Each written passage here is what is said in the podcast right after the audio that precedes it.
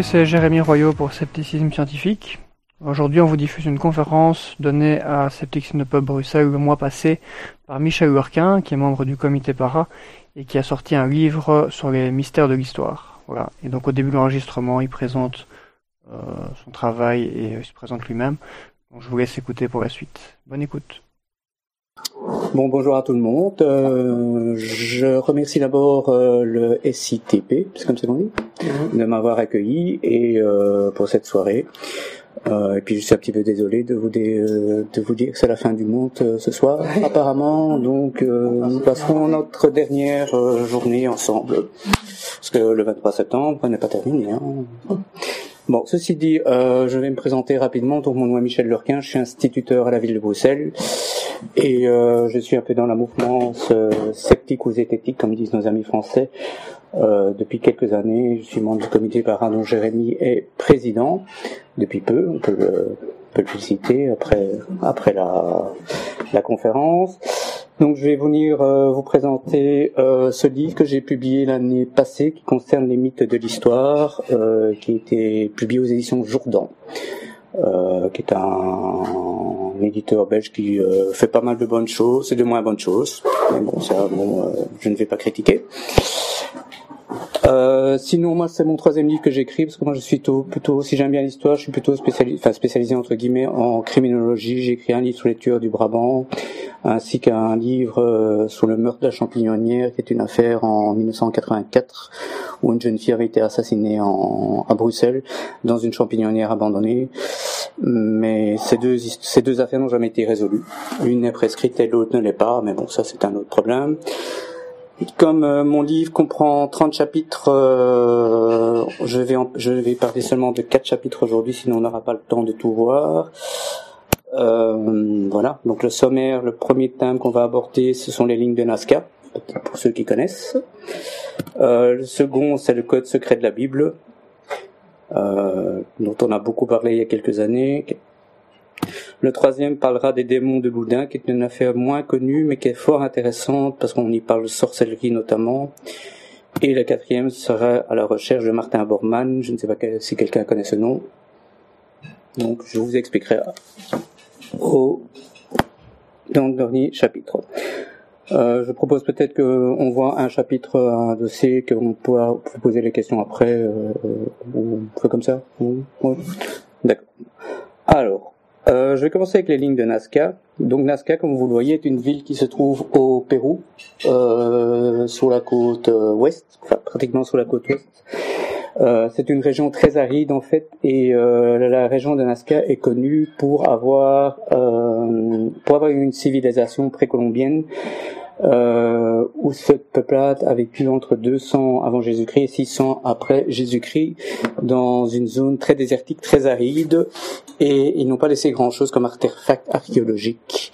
Il y a eu quelques tombes, quelques vêtements, il y a eu également euh, des poteries évidemment, mais les lignes de Nazca sont connues. Euh, enfin, Nazca est connu parce que sur le sol il y a ce qu'on appelle des géoglyphes, c'est-à-dire des grandes figures qui peuvent euh, représenter soit des animaux, soit des humains, soit des formes géométriques. On, va en voir quelques-uns.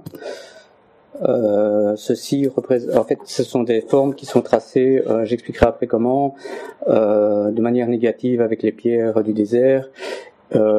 et ces figures sont longues de plusieurs centaines de mètres. Il y en a quelques dizaines. Donc ça, ça représente en fait apparemment un colibri. Ceci, c'est un, un singe. Donc, Ici l'araignée. Et donc on peut voir aussi qu'il y a des lignes droites qui ont été, ou plus ou moins droites, qui ont été tracées également dans le désert. Et euh, il y a une seule, euh, un seul géoglyphe à, à, figure humaine ou à l'aspect humain et sur lequel on peut voir qui est ici, qui est un qui est à flanc de colline euh, et qu'on a appelé l'astronaute parce qu'apparemment pour certaines personnes ça représentait un astronaute un cosmonaute. Bon, ici on voit comment les, lignes ont été tracées. En fait, donc sur le désert, c'est un désert euh, très sec euh, avec des pierres. Donc il suffisait de retirer les pierres pour avoir une ligne plus claire euh, pour former des lignes et des formes géométriques. Et alors vous allez peut-être me demander comment est-ce que ces gens faisaient pour tracer comme ça des lignes, des, des tracés de plusieurs centaines de mètres. C'est simplement par un système de quadrillage en fait. Hein. Donc ils faisaient un dessin sur euh, petit euh, avec un avec des carrés, puis ils reproduisaient ça en grande euh, en grand format dans le désert. Bon, alors voilà. Alors, ce que vous voyez là, c'est ce qui ressemble à une piste d'atterrissage euh, qui a été tracée dans les airs de la même façon. Ça mesure plusieurs kilomètres de long et plusieurs centaines de mètres de large. Alors, qui dit piste d'atterrissage dit une idée À l'époque Non hmm. Alors, je vais vous montrer un personnage, euh, et donc euh, les sceptiques de peuple payeront un verre à celui qui le reconnaît, n'est-ce pas? Hmm. Quelqu'un connaît-il Jean-Michel peut-être? Alors, c'était un individu, euh, un pseudo-archéologue qui s'appelait Eric von Daniken et qui a écrit beaucoup de choses. Euh, c'est le père, on peut dire, de la théorie des anciens astronautes. Donc Van Daniken disait, euh, quand il s'est intéressé à ce phénomène, parce que les, les géoglyphes, normalement, on dit qu'ils ne sont visibles que depuis le, depuis le ciel, en fait. Mais c'est pas tout à fait faux, parce qu'il y a des collines avoisinantes, et si on se met au sommet de la colline, on peut les voir. Mais c'est vrai qu'on les voit mieux à partir des, avions, et donc c'est en 1927 que les premiers aéroplanes euh, qui ont survolé le Pérou ont vu ces, ces géoglyphes, et ils sont devenus pas trop célèbres, sauf dans des... Euh, parce que l'archéologie au Pérou à cette époque n'était pas très, très développée. Ça a été dans quelques revues scientifiques à l'époque, mais lui, comme c'était quelqu'un qui a la plume facile, prétendait que les statues d'île de Pâques, les pyramides d'Égypte, Balbec, etc., étaient des créations d'extraterrestres qui étaient venus apporter de la technologie sur Terre donc euh, voilà, c'est son nom. C'est un Suisse. Et donc il avait écrit un livre, Présence des extraterrestres dans les années 60. Il en a écrit euh, d'autres après qui ont été traduits dans beaucoup de langues. Et il a gagné beaucoup d'argent. Prétendait que les lignes de Nazca étaient euh, des pistes d'atterrissage pour les ovnis. Et le personnage à forme humaine était un, un alien, un extraterrestre tandis que les, les qu'on trouvait sur le sol étaient euh, pour lui des, des appels euh, pour que les ovnis retrouvent leur chemin quand ils venaient, les extraterrestres quand ils venaient durant la préhistoire euh, donner la technologie aux hommes. Bon, évidemment, ça a connu un certain succès parce que euh, c'est quelqu'un qui écrit bien, qui a eu un, qui a publié chez des grands éditeurs, qui a été traduit. Et pour la petite histoire, il avait aussi créé un parc d'attractions euh, en Suisse qui a fait faillite euh, et qui était uniquement euh, composé d'attractions euh, traitant des, extraterrestres et de leurs euh, prouesses dans le monde. Alors, ça a été fort critiqué évidemment par les vrais archéologues. Donc, donc Maria Resch, qui était une Allemande, qui a passé sa vie, quasiment 50 ans, à étudier la, civilisation Nazca. Parce qu'il y a une autre, une autre chose qui était assez étonnante à l'époque, c'est que on a trouvé dans les tombes des crânes allongés. Von Daniken lui expliquait qu'il avait fait euh, bien après, euh, quand l'ADN est venu, des, des prélèvements, des prélèvements pardon d'ADN sur euh, ces squelettes, en disant que c'était des, que c'était pas un ADN venant d'un être humain, donc ça venait d'un extraterrestre. Bon, évidemment, ça a été, ça n'a pas été confirmé par la suite. Et Maria Rege, elle, quand on lui parlait de Von Daniken, on en riait un petit peu en disant mais moi j'ai jamais trouvé la moindre trace euh, d'extraterrestre, ni squelette, ni euh, ni reproduction sous des poteries. Et puis il disait euh, les, les, lignes de Nazca, le, sol est assez argileux et euh, si un, un, hélicoptère à corps actuellement ou un avion voulait se poser, il risquait de se cracher parce que la terre est trop meuble. Bon, voilà, ça c'est donc Van Daniken qui était donc euh, ce personnage je pense qu'il vit encore. Hein. Oui, encore. J'allais dire malheureusement, enfin je vais pas, aller jusque là, mais bon, continue donc et euh, voilà. Voilà. Donc euh, bon, il a eu son, son succès, il a, il a connu son quart d'heure de gloire, je vais dire, comme disait Andy Warhol. Alors maintenant, ces lignes de Nazca, à quoi servaient-elles C'est la grande question parce que Maria Rege, elle avait fait, euh, elle a étudié évidemment toute la civilisation et elle avait trouvé qu'il y avait des points communs entre certains de ces, de ces animaux euh, ou de ces formes géométriques qui étaient à Nazca et euh, certaines constellations. Mais ça ne marchait que dans 30% des cas. Alors, c'est trop pour que ce soit du hasard, mais c'est pas assez pour expliquer toutes les, toutes les, tous les géoglyphes. Donc, il y a d'autres personnes ici qui euh, ont fait euh, quelque chose un petit peu, un petit peu spécial. C'était deux individus qui, dans les années 90, euh, pensaient que les Nazca, à l'époque, donc un peu après Jésus-Christ ou un peu avant, avaient inventé des montgolfières. Et donc là, on le voit, ils étaient en train de faire un essai en faisant, c'était des toiles qui étaient utilisées par la par la civilisation Inca. Et ici, là, c'était un, une nacelle en roseau. Euh, malheureusement, ça n'a pas beaucoup marché pour eux parce qu'ils se sont élevés de, de 3 mètres et ils se sont écrasés. Donc, ils se sont, c'était une hypothèse en disant les Nazca avaient inventé la montgolfière avant les frères montgolfiers. Bon, ça n'a jamais été prouvé naturellement. Et la l'hypothèse qui a été retenue le plus souvent par les archéologues, c'est que cette civilisation avait un point particulier, c'est qu'elle avait mis au point un système d'irrigation qui était quand même assez euh, assez bien fait pour l'époque, avec des, des tunnels euh, sous le sol. Et certains archéologues avaient remarqué que euh, certains euh, de ces de ces géoglyphes étaient situés sur des sources euh, souterraines qui avaient été utilisées pour faire de l'irrigation. Mais de là, de nouveau, pas toutes les euh, pas toutes les, les figures de Lascaux. Donc là, de nouveau, en fait, il n'y a pas de, il a pas de consensus scientifique sur les, les lignes de Nazca. Je pense qu'on peut oublier les extraterrestres parce qu'il n'y a vraiment aucune preuve là-dessus. C'est, c'est une fois Von Doniken qui est venu avec cette histoire-là euh, parce qu'il fallait euh, faire un livre à un moment. Euh, là où il y a quand même consensus, c'est euh, que c'était probablement déjà des des signes qui étaient destinés aux dieux. Parce que des géoglyphes comme ça, on en trouve dans d'autres euh, civilisations, en Europe, euh, en Amérique du Sud, euh, sans que jamais personne n'ait pensé que ce soit un rapport, que ce soit que ça a un rapport avec des extraterrestres.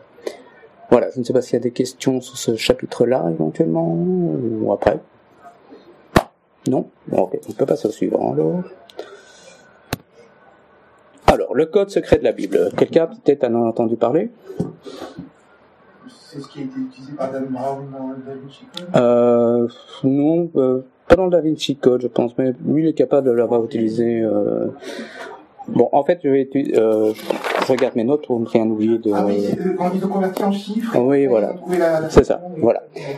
Donc, en fait, euh, vous devez savoir que la Bible des chrétiens contient une partie de la Torah des Juifs, donc la- notamment la Genèse. Et euh, les rabbins et les spécialistes de la de la Torah ont créé une euh, la Kabbale, ce qu'on appelait la Kabbale, qui est donc une analyse euh, des textes de la Bible en hébreu, où on essaie de, avec un système euh, de numérologie qui est lié à la numérologie, de, de retirer des informations euh, qui n'étaient pas lisibles euh, en lisant le livre, enfin en lisant la Bible comme ça. Et bon, il y a eu beaucoup de, bon, ça, moi je suis pas un spécialiste de la Kabbale, mais il y a des hypothèses. On est plutôt dans le domaine de la croyance. Euh, jusqu'au moment où, euh, dans les années 90, il y a un mathématicien israélien qui s'appelait Rips, qui a donc euh, mis le texte en hébreu de la de la Bible euh, dans un ordinateur, mais sans espace en fait. Donc on met les lettres l'une à côté de l'autre. L'hébreu est une langue un peu spéciale. hein. Il y a, les voyelles ne sont pas comme les voyelles dans la langue, dans les langues latines. Et donc en mettant un, un texte comme ça, il parvenait soit en lisant de euh, gauche à droite, droite de haut en bas, soit en faisant des sauts, euh, soit comme ceci, des sauts de lettres en même en vertical, à trouver des mots. Et ces mots avaient un lien entre eux, disons. Et donc très bizarrement, il a quand même publié ses, euh, cette, euh, ses recherches dans un- une revue de statistiques américaine qui était très sérieuse, qui avait un comité de lecture. Ça avait créé une polémique, mais c'était une polémique entre spécialistes de- des statistiques, en disant on peut chercher ce qu'on trouve, euh, on cherche et on trouve ce qu'on veut quasiment dans la. Donc c'est pas vraiment sorti jusqu'au moment où il y a un Américain qui s'appelait Michael Drosnin qui a écrit un livre en 1996 parce qu'il s'était intéressé aux travaux de Rips sans être tout à fait d'accord avec lui d'ailleurs, où il disait euh, j'ai j'ai pris le, le texte en hébreu et j'ai vu j'ai vu une, expression euh, l'assassin assassinera Yitzhak Rabin qui était le premier ministre israélien. Euh, Drosnin a été chez Rabin en disant j'ai lu dans la Bible dans son code que euh, on allait vous assassiner. Et en 1995, euh, le premier ministre israélien se fait euh, assassiner par un nationaliste euh, juif. Mais évidemment, Droslin raconte ça après. Il n'a jamais raconté ça ni en 94 ni en 95. Il a dit oh, dans son livre, il dit je l'ai prévenu et il aurait prévenu Yasser Arafat, etc., etc., etc. Et il avait aussi dit, euh, cet écrivain américain qui est un écrivain à sensation un petit peu, que la fin du monde était prévue pour 2006, car ça se trouvait dans le code de la Bible. On est toujours dans la fin du monde, ça n'a toujours pas eu lieu. Et en, 2000, euh, en 2001, il avait vu les attentats à la télé, comme beaucoup de gens, contre les, les tours, les deux tours américaines. Il s'était replongé dans son ordinateur et il avait trouvé ceci. Euh, bon, c'est les lettres en hébreu, vous avez la traduction en français, donc on peut lire euh, The Twin, les tours jumelles, Terror Attack, attaque terroriste, euh, Towers, euh, Bin Laden, euh, des milliers de personnes, meurtres. Et donc, il a ressorti un livre sur nouvelle, le nouveau code de la Bible. Euh, qui a été complètement démoli par les par les scientifiques. Et là, Droslin avait jeté un, un, pavé dans la mare en disant euh, ce qu'on a fait Rips et moi, même si on n'est pas d'accord sur certains points, personne ne serait capable de le faire avec un autre livre. Donc il y a des scientifiques qui ont créé euh, Moby Dick. Ils ont fait le même système avec des lettres en anglais, donc sans espace. Alors il faut savoir ce genre de tableau, on, ici a un, certain nombre de lettres qui vont en largeur et puis en, hauteur, mais on peut faire un, tableau plus petit ou un tableau plus grand ou plus large, etc. Donc il y a toutes les possibilités possibles. Et là, si vous, je ne sais pas si vous voyez bien, on peut lire certains mots comme euh, Kennedy, euh, shoot tiré en anglais, euh, tuer, etc. Donc ils avaient trouvé notamment dans ce livre euh, l'assassinat de Kennedy et bien d'autres choses dans Moby Dick. Donc moi dans le livre que, que, que j'ai écrit, j'ai fait la même chose avec un, un roman de un très beau roman d'amour qui s'appelle Belle du Seigneur, euh, qui est écrit par euh, Albert Cohen, qui est un écrivain suisse, où en prenant un texte au hasard et en faisant une grille au hasard, euh, j'ai également trouvé euh, euh, des, des te un texte qui, qui indiquait la Shoah, par exemple, en le SS tue le juif. donc si un jour vous voulez vous amuser, vous prenez n'importe quel livre, vous retapez une partie sans espace, sans etc. Et puis vous voyez, on peut faire donc des, on peut, on, prend, on peut lire de gauche à droite, de haut en bas, en biais, enfin tout, tout, ce que vous voulez. Et si ça marche pas, on change son tableau et on trouve toujours quelque chose. Donc euh, là, je vous, je, je vous, lance un défi, celui qui m'apporte un, un, roman de Monsieur Lévy ou de Monsieur Musso où il trouve euh, la deuxième guerre mondiale ou la troisième guerre mondiale ce serait peut-être intéressant. Hein. Tout le monde peut faire ça. Et puis aussi des gens qui se sont créés un logiciel où ils se cherchaient eux-mêmes. Donc ils, ils, rentraient leur nom pour voir s'ils n'avaient pas devenir célèbres un jour ou l'autre. Et évidemment, ils ont trouvé leur nom. Euh, J'ai jamais essayé personnellement, donc euh, mais bon, ça se fait. Voilà. Alors, euh, pour la petite, donc les statisticiens qui ont, analysé ça, ils ont dit c'est le pur hasard et ce sont des manipulations et c'est euh, niveau zéro. D'ailleurs, Michael Roslin a reçu le prix IG Nobel. En anglais, ça s'appelle, on prononce ça ignoble, ignoble. C'est l'université de Harvard qui donne ça toutes les années. On trouve ça sur Internet et ce sont les, les pires euh, livres scientifiques qui ont été euh, qui sont publiés ou les pires euh, études scientifiques qui sont publiées chaque année qui reçoivent le prix ignoble tellement ils sont mauvais. Voilà, ça c'était donc euh, Droslin et son code de la Bible. Euh, il en a encore écrit hein, quelques-uns et très récemment, euh, quand il y a un certain Donald Trump qui a été élu, qu'est-ce qu'il a fait? Il a été voir dans le, la Bible, il a retrouvé quoi? Que un certain Donald Trump allait être euh, élu président de la République. Mais là aussi, de nouveau, c'est toujours après. C'est jamais avant. Donc euh, c'est comme Nostradamus. Hein. On prend Nostradamus, on lit les prédictions de Nostradamus, on sait toujours les relier avec un événement qui a été passé, mais si on fait des, prédictions pour le futur, on est toujours à côté. Donc c'est exactement le même système. Voilà. Euh, questions éventuelles sur ce sujet avant de passer au prochain? Pardon? Si on fait si on fait quoi? Si on fait cet exercice-là de chercher des mots. Bah oui, peut-être. Hein. Tout ce qu'on cherche?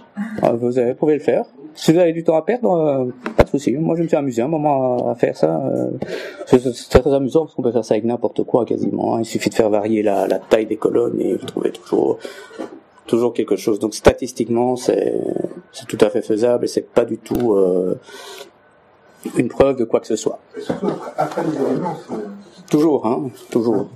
Il a encore écrit plusieurs livres. Et bon, euh, c'est pas très sérieux, mais ça c'est quand même toujours dans, publié dans différentes langues et chez des gros éditeurs. hein. Là, il a écrit chez, ça a été publié en français chez Pocket par exemple, qui est un de, de poche assez, assez connu. Et donc, bon, voilà, ça c'est un genre de littérature qu'on trouve un peu partout euh, dans les bonnes librairies et les moins bonnes, malheureusement. Voilà, donc euh, éventuellement quelque chose sur le code de la Bible, qui n'avait pas prévu la fin du monde pour ce soir.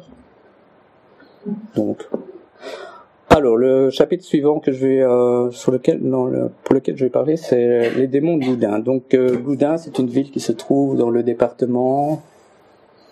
Une Non, dans le département de la Vienne, en France évidemment.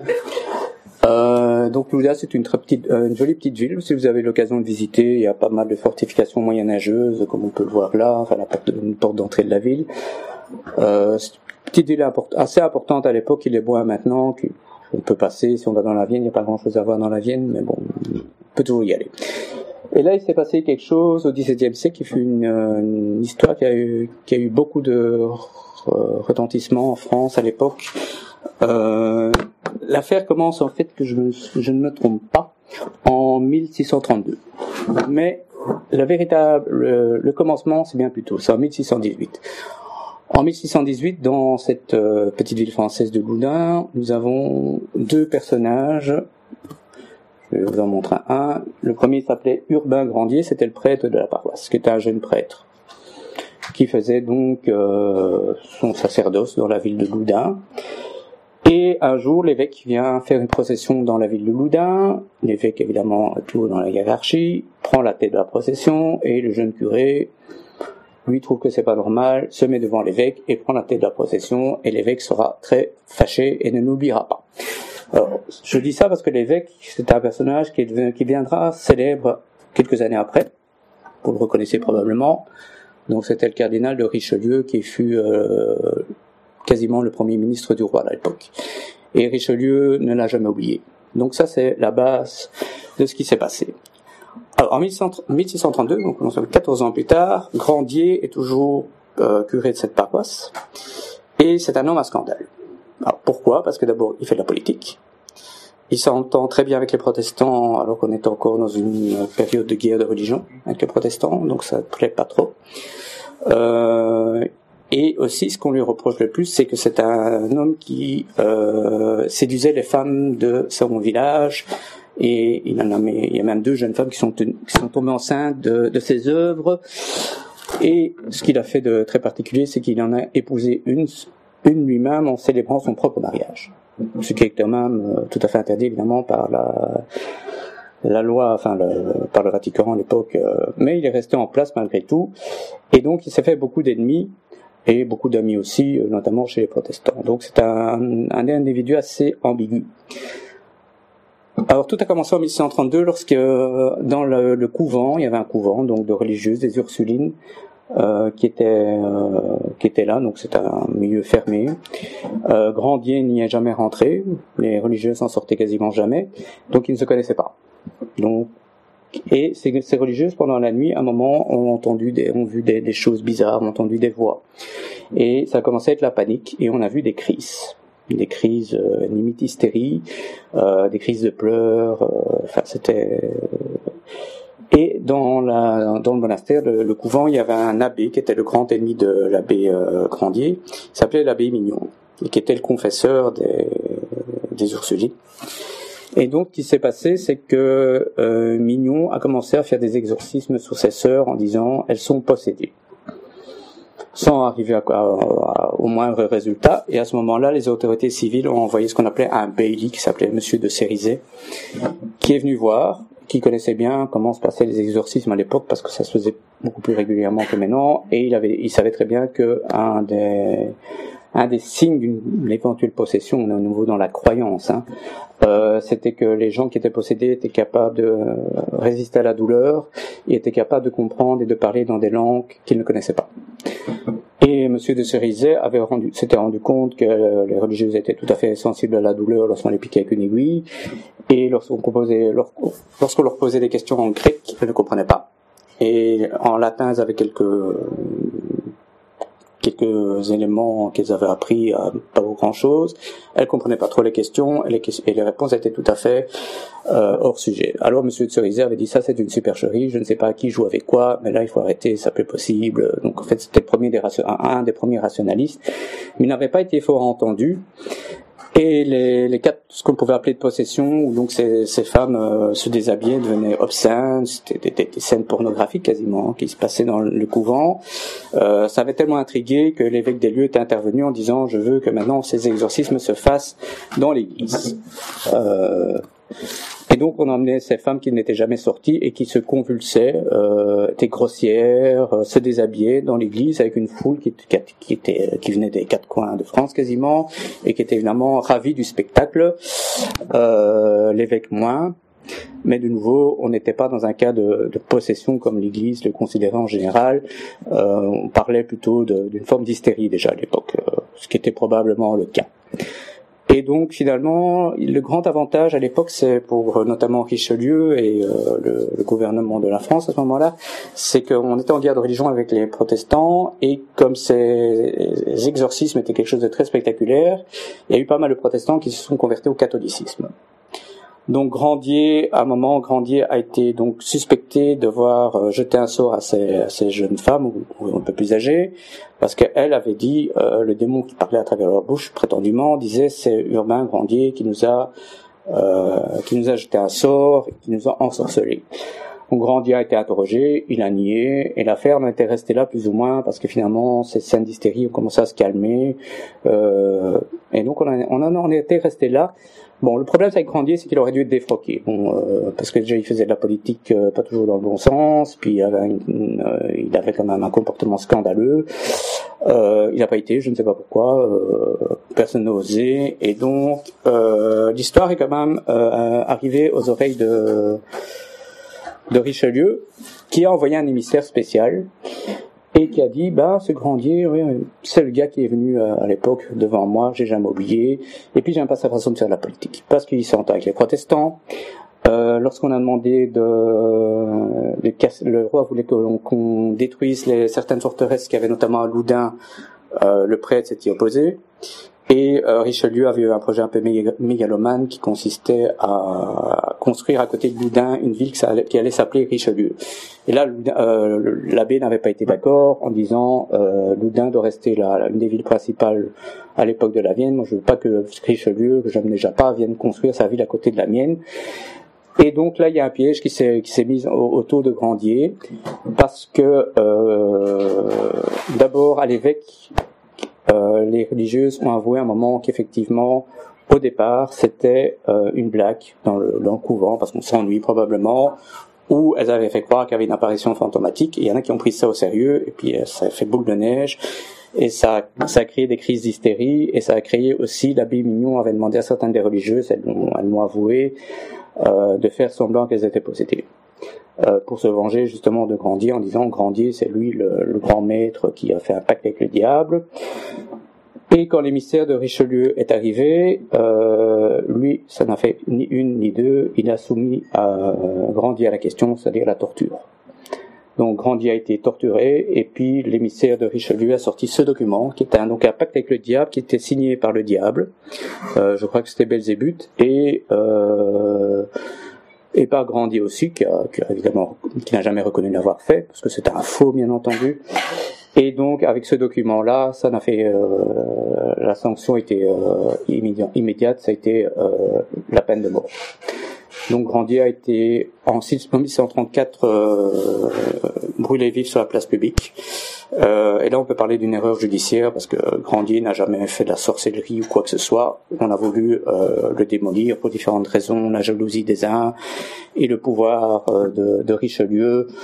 Euh, donc c'est une, c'est pas vraiment une affaire religieuse, c'est une affaire de jalousie et de politique.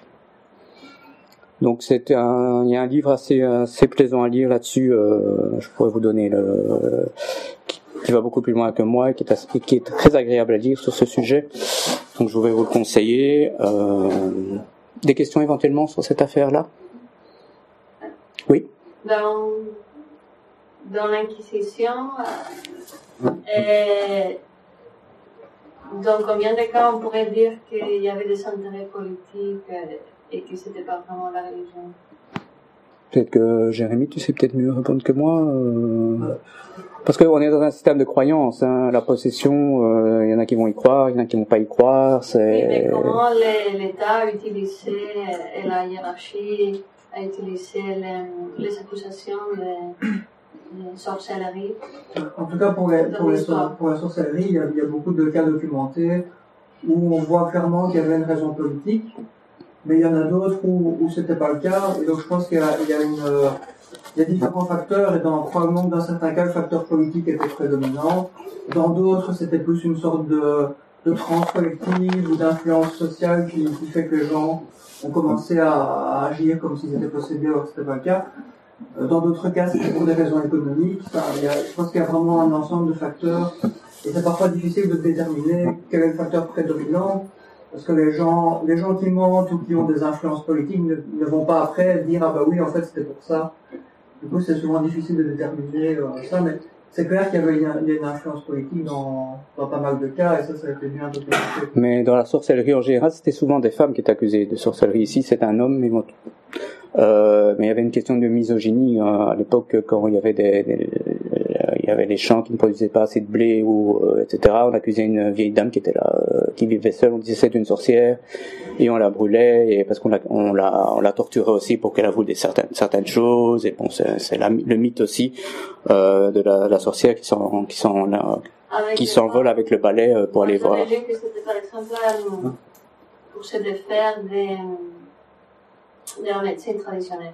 Parce que les médecins voulaient. euh, C'est possible aussi, hein, je veux dire, parce que bon, il y avait des, des des étudiants à l'université, tout ça, voulaient s'approprier. c'est tout à fait possible. hein, Il y avait des sorcières, des sorciers qui donnaient des remèdes médicaux, qui fonctionnaient parfois, qui fonctionnaient parfois pas. la connaissance plantes. Et voilà. Donc, euh, oui, donc on, il y a, je ne connais pas les chiffres, mais ils sont assez impressionnants. Pendant la période de l'Inquisition, le nombre de sorciers et de sorcières qui ont été boulés, c'est très spectaculaire. Il faut lire le livre La sorcière en Occident, euh, qui est encore disponible sur, euh, sur euh, Amazon notamment, où on explique le nombre de, de personnes qui ont été brûlées vives pour des raisons sans, sans aucune raison. Et d'ailleurs, la- l'affaire de Loudun euh, est finalement très mal passée parce que euh, l'abbé a quand même eu des défenseurs. Et je crois que quelques dizaines euh, d'années plus tard, le crime de sorcellerie avait été ôté du code pénal. Donc à partir de ce moment-là, on ne brûlait plus les gens. Mais bon, là, on est déjà au XVIIe siècle. La sorcellerie était euh, déjà bien plus, euh, bien plus importante avant. Et ça a commencé à s'arrêter avec ça parce qu'il y avait déjà des gens qui, faisaient un peu de science, qui étaient un peu rationnels et qui disaient oui, il n'y a aucune raison de brûler des gens comme ça sans raison, euh, en les torturant en plus parce que si on commence à vous torturer, on vous avoue n'importe quoi. hein. Voilà. Comment ils ont fait pour déterminer à quoi devait ressembler la signature du diable? Alors là, euh, c'est simplement Ça a le. été signé par le diable, il faut savoir à quoi ressemble sa signature quand même. Mais la signature ici on ne la voit pas très bien. Mais euh, quand je dis le diable, je me demande si c'est pas c'était pas Belzébuth qui avait euh, qui avait tra- qui avait écrit ça. Euh, bah, on, on sait aujourd'hui que c'est un faux, hein, parce que bon, euh, c'est- très clair. Euh, où apparemment Grandier avait dit euh, avait passé un pacte avec le diable en disant je vais euh, ensorceler ces euh, ces, ces jeunes religieuses et euh, je donne mon âme au diable en contrepartie. Enfin, donc on a sorti ce document, mais une fois que Richelieu, l'émissaire Richelieu sort ce document, les juges sont obligés de le suivre, ils n'ont pas le choix. Richelieu a décidé que ne discutait pas les ordres Richelieu à l'époque. hein. C'était le premier ministre du roi, c'était quasiment l'homme le plus puissant de France. Donc on discutait pas. Il a créé ce document où il a fait faire par quelqu'un et on voit la, la, la signature de Grandier. On voit aussi des, des signes cabalistiques là. On voit une espèce de diable là notamment. Et bon, euh, mais à l'époque, aujourd'hui on voyait ça, ça fait rire. Mais à l'époque ça faisait pas rire du tout.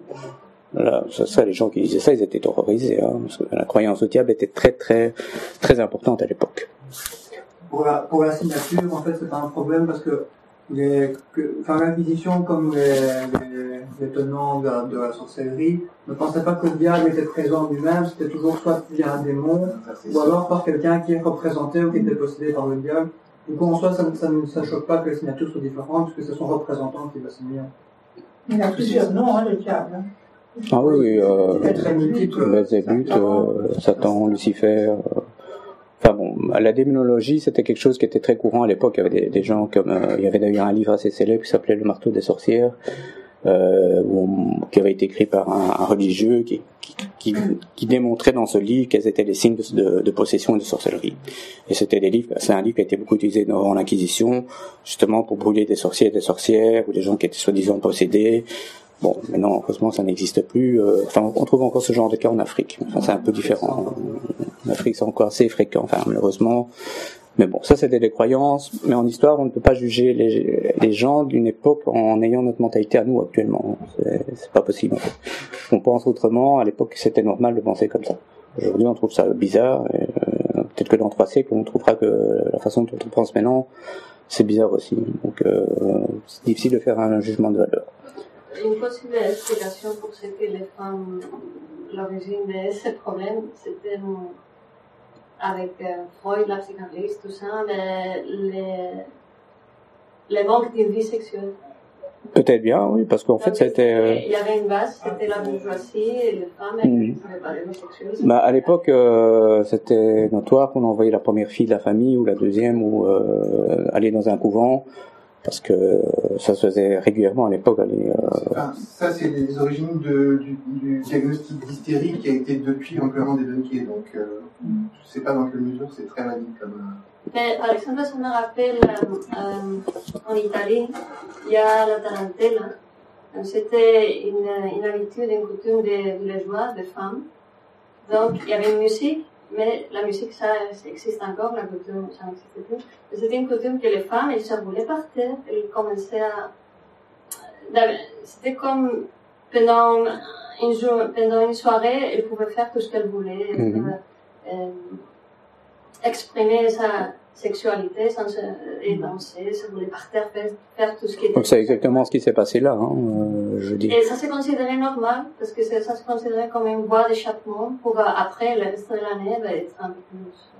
euh, Parce que là, il y a effectivement une connotation sexuelle dans les églises, dans l'église où tout, tout le peuple était autour, elle se déshabillait, elle faisait des gestes obscènes. C'était, choquant pour les uns, c'était, c'était presque drôle pour les autres en fait. Hein. Euh, bon, comme je vous l'ai dit, euh, on a parlé de crise d'hystérie, mais bon, peut-être Monsieur va en parler mieux que moi. Euh, mais au départ, c'est, une manipulation pour faire tomber euh, Grandier, parce que il avait mis des femmes enceintes, il faisait de la politique. Il fallait le faire tomber, et on l'a fait tomber. Donc là, il y a une erreur judiciaire manifeste. Mais bon, non, c'est trop tard, évidemment. Ne sera jamais réhabilité. Peut-être déjà, t'as déjà tombé trouvé sur un livre, tombé sur un livre ou de quelqu'un qui défend l'aspect mystérieux de cette affaire ou? Non, je pense pas. ouais, C'est assez gros en fait, hein, l'histoire. Il y a, il y a d'autres histoires de sorcellerie qui sont peut-être, euh, enfin, je vais pas dire plus crédibles, mais qui ont, ouais, peut-être plus d'éléments pour la possession ou pas. Enfin, bon, ça, de nouveau, on est dans la croyance, ça, c'est pas moi de, de le dire.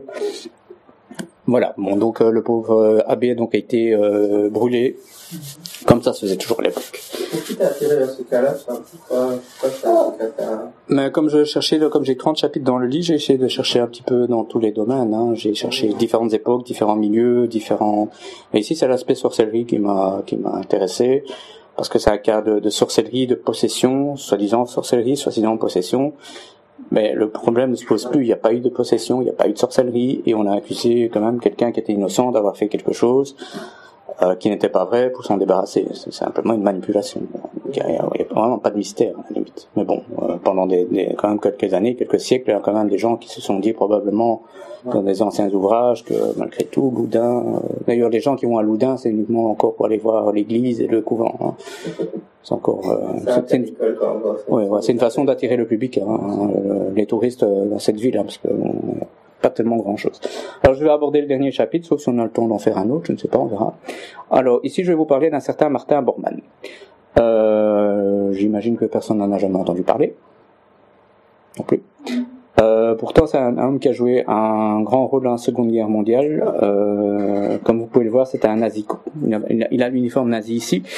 Et en fait, c'était quasiment le numéro 2 du régime d'Hitler. Euh, il était plus puissant à la limite qu'Himmler, qui était l'officiel numéro 2, parce que Bormann était le secrétaire particulier de d'Hitler Et il a passé euh, quasiment toute sa vie avec Hitler, euh, en passant toutes ses journées avec Hitler. Il notait ce qu'Hitler voulait, il le conseillait.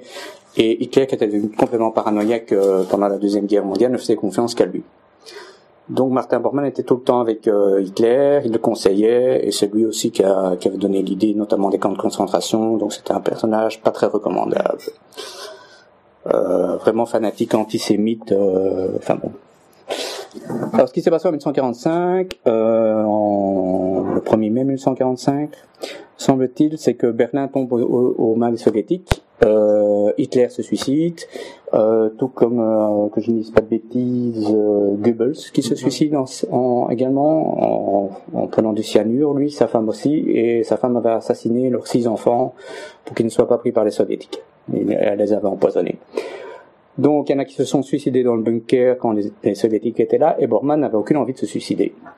Et donc avec euh, le docteur Stumpfegger, qui était le docteur, le chirurgien d'Adolf Hitler, il a quitté le, bunker en espérant quitter Berlin, qui était totalement entouré par les soviétiques, donc c'était quasiment mission impossible, mais il s'est dit je vais quand même essayer de le faire. Et à ce moment-là, on ne le trouve plus. Il a disparu. Alors, il a disparu. Il y a simplement un témoin qui était le chef des jeunesses hitlériennes qui avait été capturé par les soviétiques, qui avait dit, on lui avait posé la question, où est- Bormann? Il a dit, j'ai vu son corps avec Stumpfegger euh, à un endroit de Berlin. Euh, ils sont morts.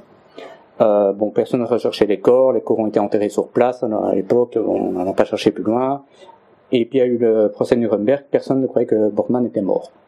Donc la rumeur qui courait, c'est qu'il avait, c'est qu'il s'était euh, réfugié soit en Argentine comme d'autres, soit au Paraguay par une filière d'évasion qui est bien connue. Et euh, donc c'est là, un moment, que le parquet allemand a offert une prime de plusieurs milliers de marques pour le capturer. Il y avait le service secret américain qui le poursuivait. Il y avait des chasseurs privés de nazis comme euh, Simon Wiesenthal, pour ceux qui connaissent, qui l'ont poursuivi. Les services israéliens l'ont poursuivi euh, en le cherchant un peu partout. Alors le problème avec Martin Bormann, c'est qu'on certains témoins ont dit qu'il était en Argentine, il y en a d'autres qui ont dit qu'il était au Brésil, il y en a d'autres qui ont dit qu'il était en URSS, il y en a qui l'ont vu en Italie, il y en a qui l'avaient vu en Allemagne. Donc on l'avait vu nulle part, mais enfin il était nulle part, il était partout. À la fois, il était tout à fait insaisissable, on ne le trouvait pas. Euh, malgré les recherches faites par, notamment par les Israéliens qui avaient, euh, qui ont un moment en 1960 avaient capturé un autre, euh, un autre nazi, euh, Adolf Eichmann, qui avait été donc euh, enlevé en, en Argentine par un commando israélien et ramené à Jérusalem pour être jugé où a été condamné à mort et exécuté après. Et quand on lui parlait de Bormann, lui disait oui, bah, Bormann, oui, je le connais, il est au Paraguay, etc. Donc il y a pas mal d'équipes de, de commandos qui ont été au Paraguay pour essayer de trouver Martin Bormann et le capturer pour le juger, et on n'a jamais trouvé.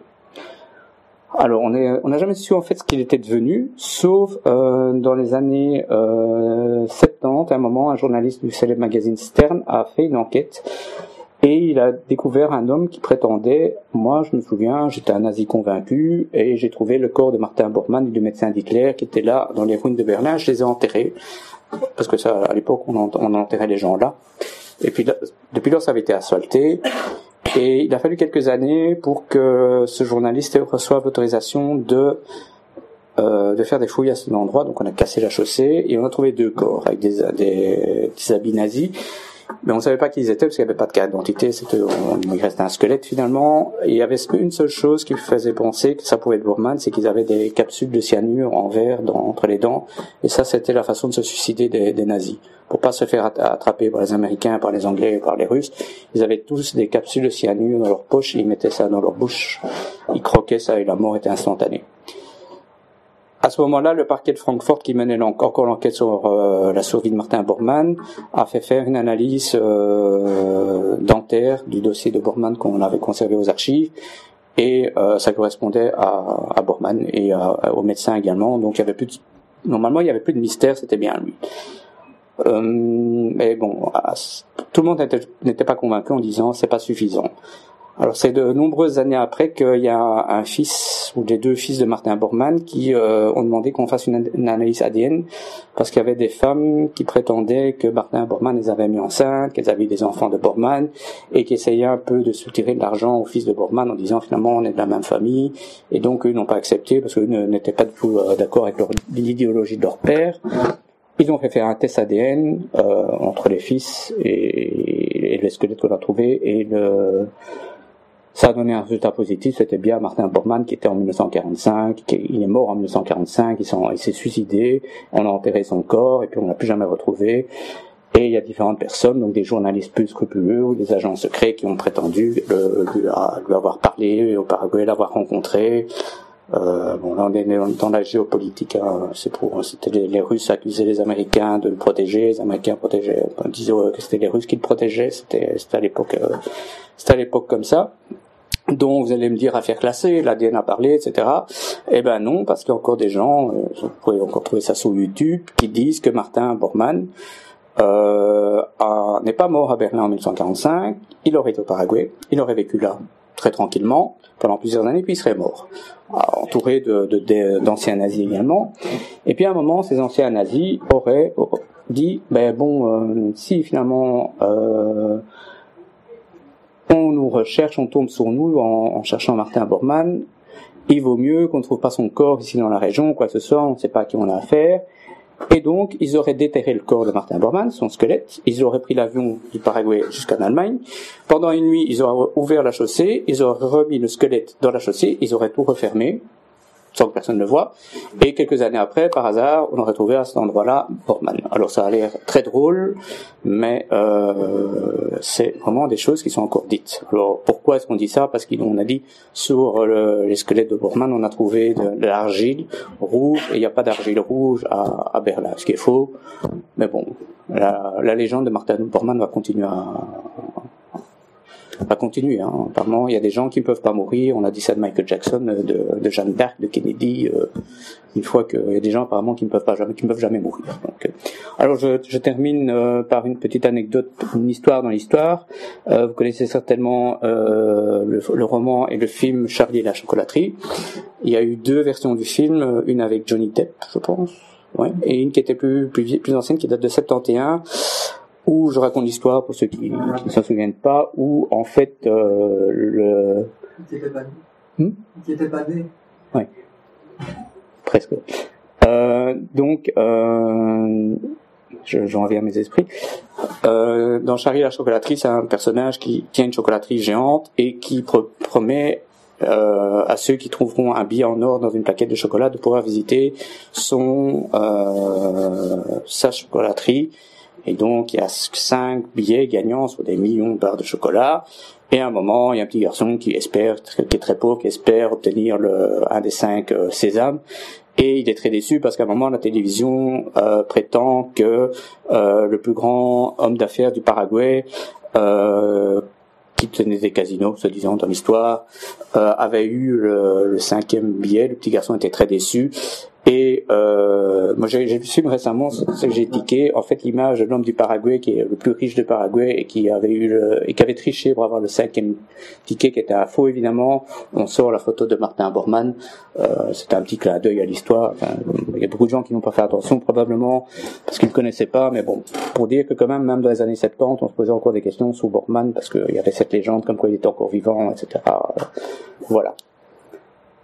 Je ne sais pas si vous avez des questions éventuellement sur ce sujet. Ou si vous voulez qu'on apporte autre chose, un autre thème peut-être. On peut s'arrêter là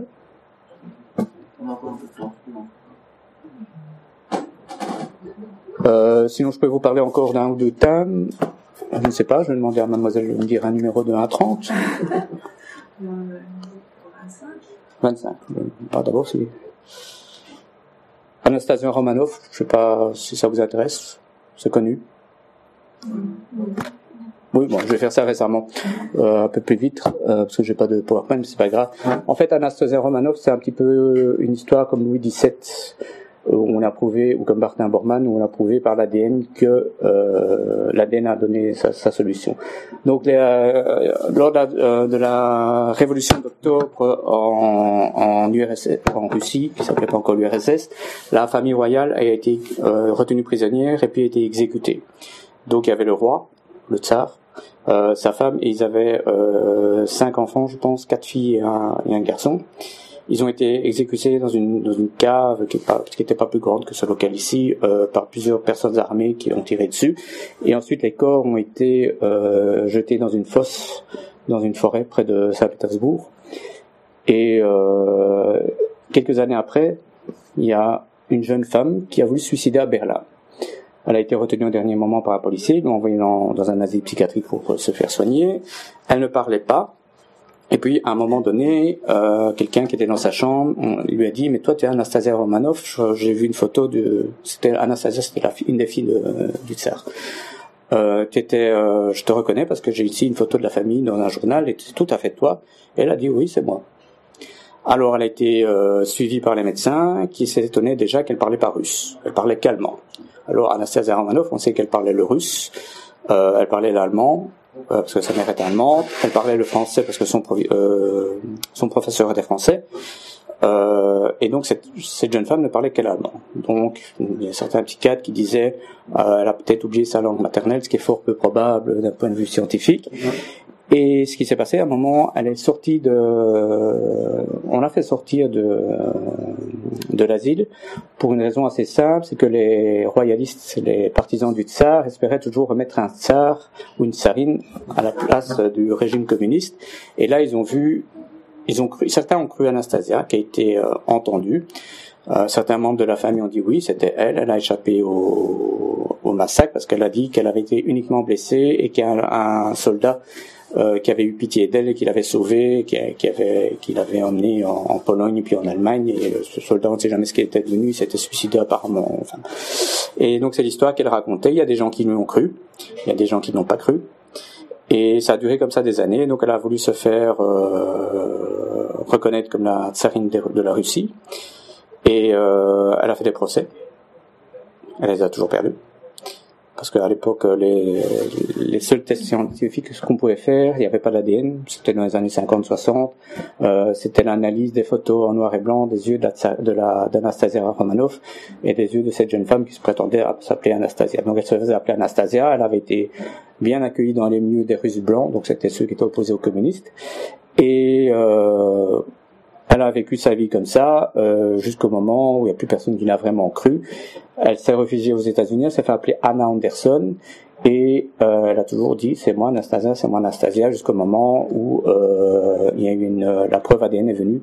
Ils ont fait une analyse euh, de cette jeune femme qui se prétendait Anastasia avec un membre de la famille royale d'Angleterre qui était apparenté, c'est un peu compliqué, à la famille royale euh, russe et euh, le test ADN était négatif.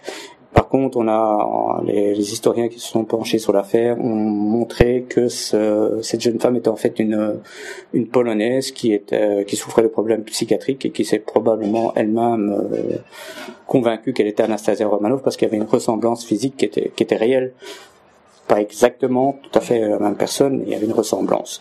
Et donc c'est une affaire qui a été résolue également comme par l'ADN, comme l'affaire Louis XVII, comme Martin Bormann et comme euh, comme d'autres. Voilà. Pour moi, je pense que on peut s'arrêter ici. Sauf si vous avez d'autres questions. Merci.